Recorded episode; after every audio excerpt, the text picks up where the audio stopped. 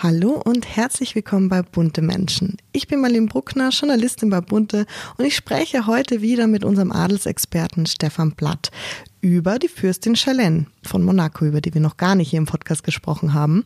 Und es ist sehr interessant, was für Einblicke uns Stefan gibt in das monegassische Fürstenhaus. Bunte Menschen, Stars und Promis hautnah. Menschen, die bewegen. Der Blick hinter die Kulissen hier bei Bunte Menschen, der People Podcast. Schlafen wie die Stars. Das geht bei unserem heutigen Partner Hotel Zoo Berlin. Schon in den 50er und 60er Jahren gingen Schauspielgrößen wie Marlene Dietrich, Romy Schneider und Grace Kelly auf dem roten Teppich des damaligen Hotels Zoo ein und aus. Und auch heute geben sich die Stars hier die Klinke in die Hand. Ob Brad Pitt, Kate Hudson oder Orlando Bloom. Sie alle haben schon mal im Hotel Zoo Berlin übernachtet und das Grace Restaurant für sich entdeckt. In den exklusiven Zimmern und Suiten wohnt man mit Blick auf den traditionsreichen Kudamm Amsterdam oder schaut über die Dächer von Berlin. Wenn auch ihr eine exklusive Nacht wie ein Star verbringen wollt, dann ist jetzt die perfekte Gelegenheit. Denn mit unserem Code Bunte15 gibt es für euch bis zum 30. April 2024 15% Rabatt auf eure Buchung. Den Code könnt ihr auf www.hotelzoo.de einlösen. Hier findet ihr auch alle weiteren Infos zu den Zimmern und dem Grace Restaurant. Wir starten aber erstmal mit unserer Glosse und ja, was soll ich sagen? Sandra Schmid hat sich mit einem Promi auseinandergesetzt, an den ich tatsächlich, wenn ich ehrlich bin, schon ein bisschen länger nicht mehr gedacht habe, der aber vor allem in den 90ern und Anfang 2000er eine ziemlich große Nummer war. Spotlight mit Sandra Schmid. Also die Meldung der Woche für mich persönlich war ja, dass Robbie Williams ein neues Album im September rausbringt. Ich habe ja persönlich gedacht, da passiert nicht mehr viel bei dem. Der hat sich jetzt da dieses neue Heisel gekauft in Los Angeles mit Poolhaus und Rosengarten und Zeug und Klump. Ja, und der wird sich da jetzt verdingen mit Frau und seine drei Kinder und den lieben Gott einen guten Mann sein lassen. Nix mehr mit Let me entertain you. Aber derweil hat dieser Hundlegen schon längst an seinem neuen Album gearbeitet vorbereitet. Äh, 25 wird es heißen, weil er dieses Jahr das 25-jährige Jubiläum seiner Solokarriere feiert. Und dementsprechend sind auf dem Album auch kaum neue Lieder, ja, sondern seine ganzen alten Mega-Nummern. Also nur in neuem Gewand, nämlich zusammen mit einem Orchester hat er die eingespielt. Ja, ich weiß, das klingt jetzt alles schon wieder so ein bisschen nach großer äh, PR-Maschinerie und wenn einem nichts mehr Besseres einfällt, dann unterlegt man halt seine alten Hits einfach mit eben Orchester, so wie er das jetzt macht. Nach dem Motto Kohle machen, ohne großartig kreativ zu sein. Aber irgendwie ich weiß nicht, bei Robbie Williams ist mir das wurscht. Der darf das. Der darf überhaupt so viel, was andere Künstler nicht dürfen. Ich glaube, es liegt daran, weil der damals da in seiner großen Hochzeit, ja, wo er zusammen mit Guy Chambers einen dermaßen den Kracher nach dem anderen rauskaut hat, da hat er einfach dieses Selbstverständnis von Popkultur auf, also für mich auf echt eine neue Stufe gestellt. Weil auf Robbie konnte sich schon damals irgendwie vom harten Death Metaler bis zu jungen Pärchen mit der Eigentumswohnung alle einigen. Und trotzdem war er halt auch nie nur Massenkultur. So, diese Nummern waren immer so poetisch, aber sehr eingängig, clubtauglich, aber auch natürlich radiofähig. Perfekte Pop-Songs einfach, ja von so einer herrlich, ja schon fast unerträglichen Unmittelbarkeit und lauter so kleine, coole Mini-Wahrheiten, die er da reingestreut hat. Und dann kommt halt einfach hinzu, der Typ ist einfach der geborene Entertainer begnadet auf der Bühne. Ja. Ich muss immer dran denken, dass Nancy Sinatra mal gesagt hat, Robbie würde sie total an ihren Papa Frank Sinatra erinnern. Und der, muss man auch sagen, hat auch bis ins hohe Alter immer nur seine alten Lieder gesungen und war damit mega erfolgreich. Manche Leute, vielleicht ist es so, haben ihr Soll an Kreativität vielleicht schon in einer frühen Phase schon ausgeschöpft. Ja? Und die dürfen jetzt, aber auch vollkommen zu Recht, dank ihrer Genialität den Rest ihres Lebens davon zehren und uns bitteschön damit bestens unterhalten. Hallo und herzlich willkommen, lieber Stefan. Hallo, ich freue mich hier zu sein. Du bist ja schon äh, Stammgast bei uns. Ja, schon ein paar Mal. Immer für die Adelsthemen. Genau, äh, ja, heute werden wir mal über Fürstin Charlene von Monaco reden, weil darüber haben wir noch gar nicht geredet. Wir haben uns ja immer auf das britische Königshaus fokussiert, sage ich jetzt mal. Und ja, heute wird es um die Monegassen gehen. Und das ist ja ein brennendes Thema, das sehr viele Menschen interessiert.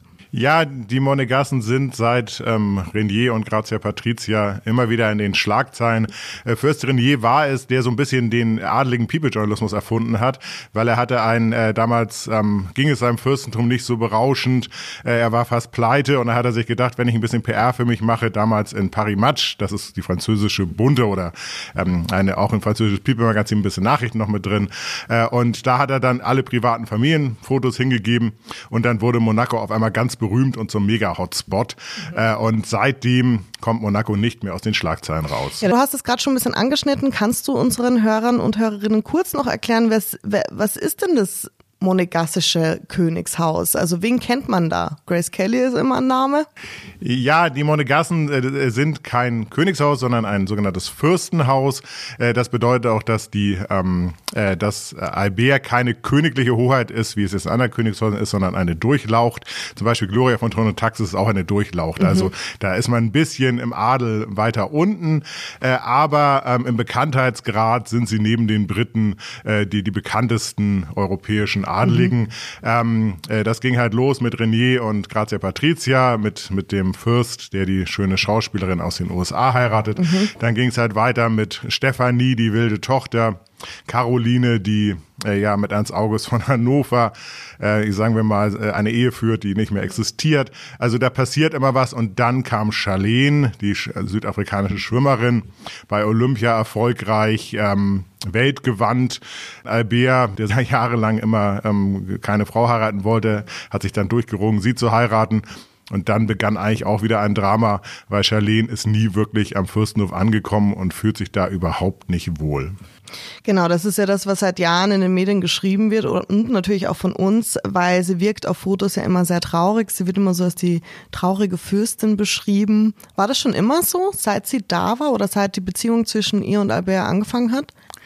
Ja, das war eigentlich schon immer so. Ähm, die beiden haben sich, äh, glaube ich, äh, ja 2002 zum ersten Mal getroffen. Da war sie für einen Schwimmwettkampf in Monaco. Äh, da hat er sie dann ist äh, morgens in ihr Hotel gekommen. Das mhm. war, ein, war, ein, ganz, also damals das Hotel gibt's nicht mehr, aber das äh, war ein ganz ähm, zwei Sterne Hotel oder sowas und hat sie gefragt, ob ähm, sie nicht mit ihm ausgehen wollte. Und mhm. Äh, ja, dann hat man eine wunderschöne Nacht in Monaco verbracht.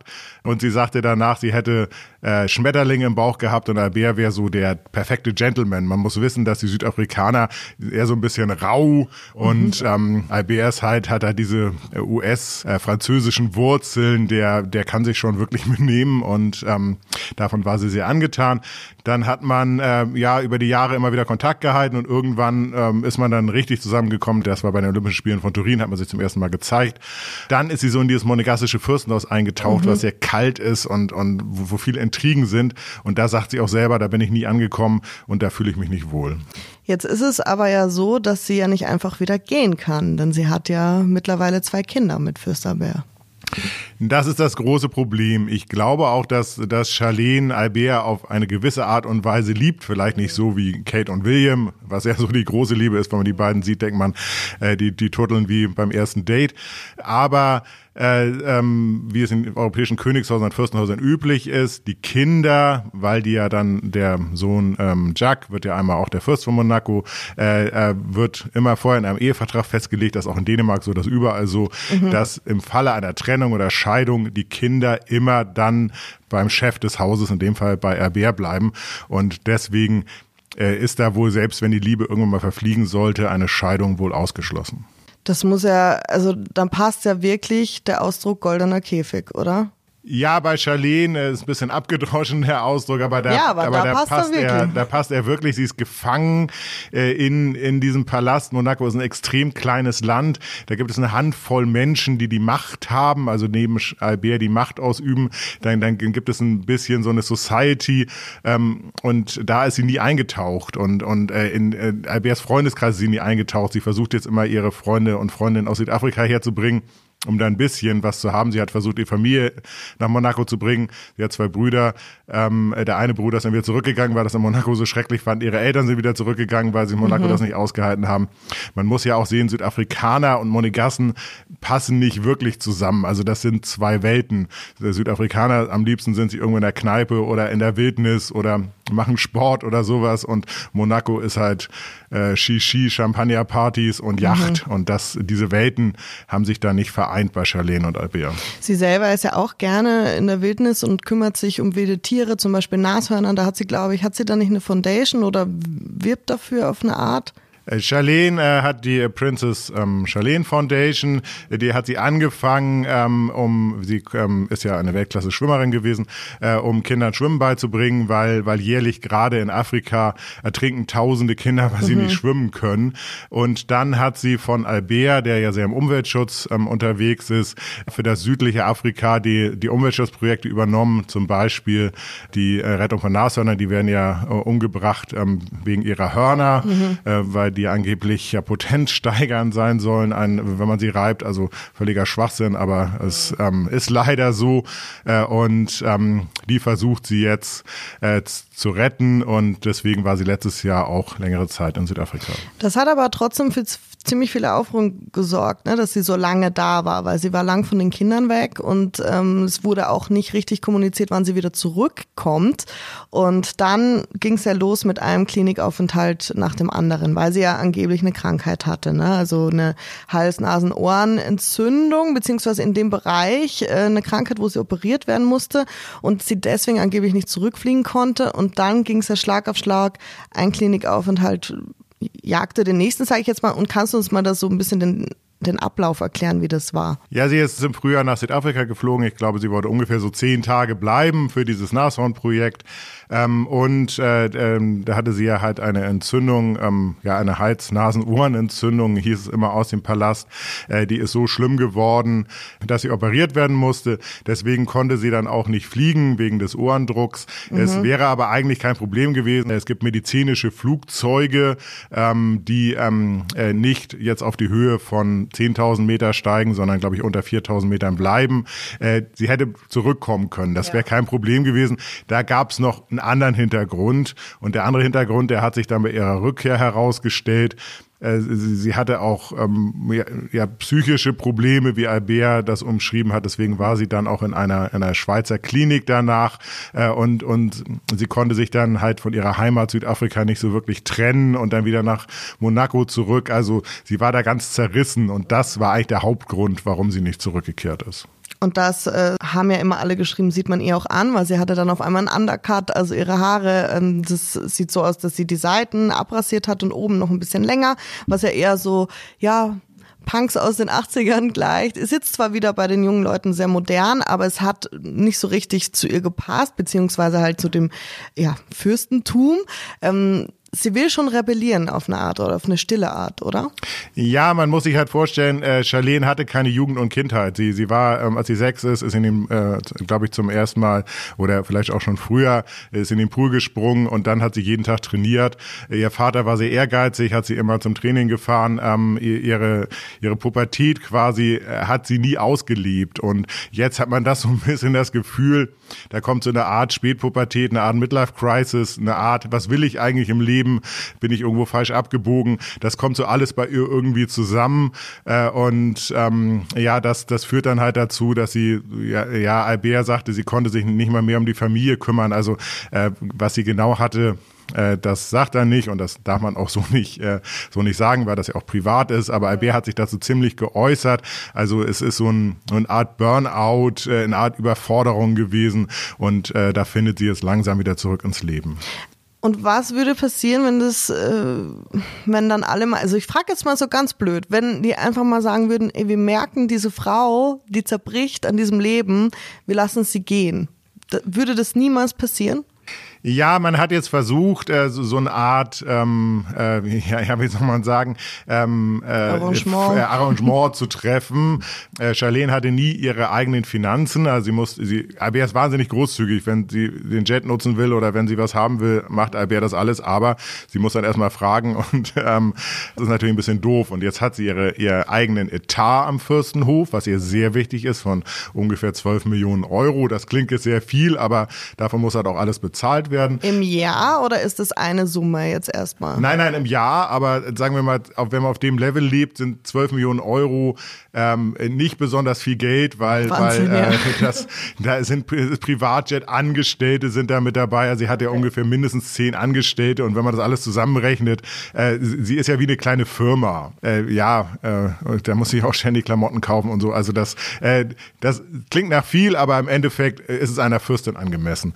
Ähm, und äh, dann wird sie in Zukunft äh, zwischen der, sie sucht gerade ein Haus in der Schweiz, ähm, äh, sie äh, hat ihre Foundation in Südafrika ausgebaut, also dort wird sie dann auch mehr verbringen. Also sie wird sich aufteilen zwischen Schweiz, Südafrika und ähm, Monaco und äh, wird, sagen wir mal, mehr ihre Termine übernehmen, also für ihre Stiftung und wird sich, Albert ist ungeheuer fleißig, der hat jeden Tag zwei, drei Termine, ähm, da wird sie nicht mehr so häufig mitgehen, sondern sich mehr auf ihre Sachen konzentrieren und dadurch hofft man, äh, dass mit diesem Kompromiss dass sie dann wieder wirklich zurück ins Leben findet. Sie klammert sich ja jetzt auch an ihre Kinder, ne, Jacques und Gabrielle, sprich Hoffin oder Gabriella. Gabriella. ja. Gabriella. Und vor allem angeblich an die Tochter, weil Jacques ja viel mit Albert zusammen ist oder er ihn, äh, sagen wir jetzt mal, mehr fördert, weil das habe ich in deinem Artikel gelesen und das wusste ich nicht, dass es noch dieses frauenfeindliche Gesetz gibt in Monaco. Ja, in den meisten Königs- und äh, Fürstenhäusern gibt es das Gesetz, dass äh, der erstgeborene Sohn äh, ähm, äh, als als als äh, neuer Staatschef, also Fürst oder König oder äh, ähm, oder Herzog nachfolgt. Äh, und ähm, wenn jetzt eine Tochter jetzt älter sein sollte, also bei Albert und Caroline war es so, Caroline ist älter, aber als er geboren wurde, war er dann der Fürst. Und das ist natürlich ein völlig überholtes äh, ähm, äh, Bild, ähm, was auch nicht mehr, also ich glaube vor jedem Gericht ähm, in der Welt hätte das auch keine Chance.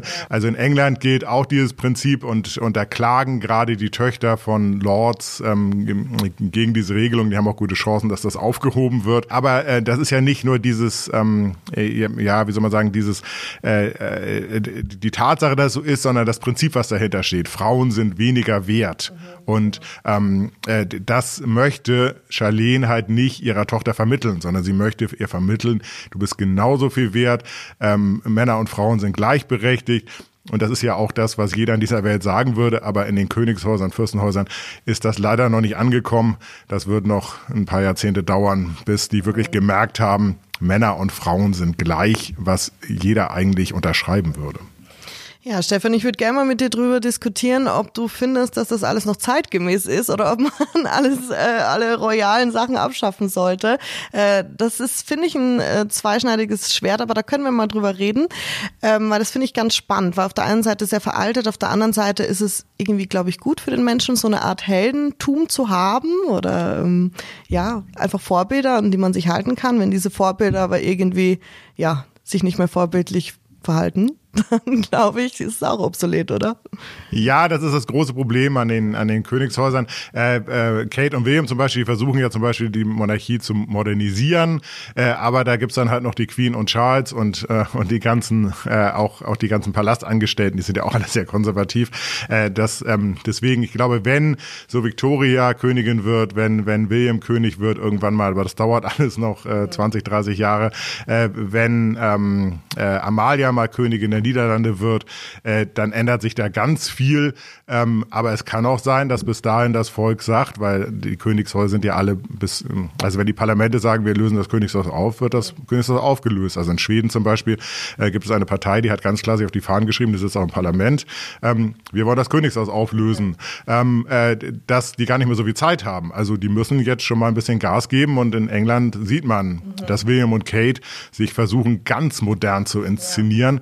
Äh, und ähm, äh, weil das passt nicht mehr in diese Zeit und junge Leute unter 30 verstehen das auch überhaupt nicht. Nee. Also ich bin ja noch so sozialisiert worden, ich bin jetzt über knapp über 50. Ich verstehe das noch, finde es aber absolut unmoralisch und, und ätzend.